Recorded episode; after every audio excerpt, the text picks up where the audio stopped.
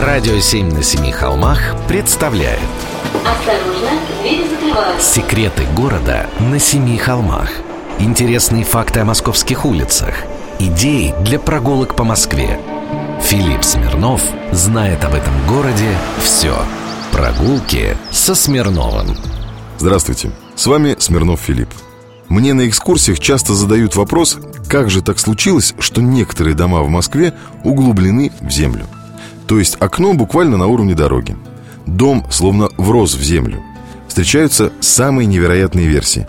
Например, говорят, что в 1762 году был потоп, который нанес лишнюю землю. Но на самом деле все намного проще. В 18 веке копали водоотводный канал. 10 лет копали. Вынули около 3 миллионов кубометров грунта. Огромная гора. Куда все это дели? Насыпали на Садовнический остров. Это как раз напротив Кремля. И на соседние улицы. Уровень земли поднялся, а домики вросли. Или такая ситуация. Строительство метро. Грунты, которые выбирались из тоннеля первой ветки, отвозились на пустыри и во дворы монастырей – ведь только представьте, например, у Высокопетровского монастыря со стороны Петровского бульвара прямо на стену был сооружен огромный помост, по которому заезжали грузовики и сбрасывали выбранный грунт через монастырскую стену. Так вот, представьте, насыпали кучу земли. Она высохла.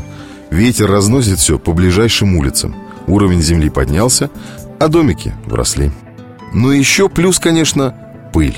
За сто лет в среднем в Москве добавляется от 50 до 100 сантиметров пыли. Это же целый слой почвы. Я был свидетелем того, как на моросейке рабочие снимали грунт.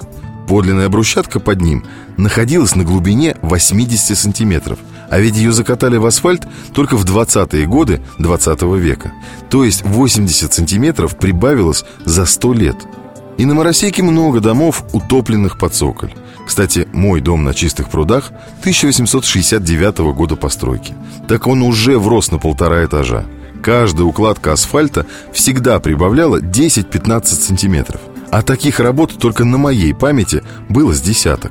Я ведь давно говорил, что старая Москва – реальный андеграунд. Прогулки со Смирновым. Читайте на сайте radio7.ru. Слушайте каждую пятницу, субботу и воскресенье в эфире «Радио 7» на Семи холмах.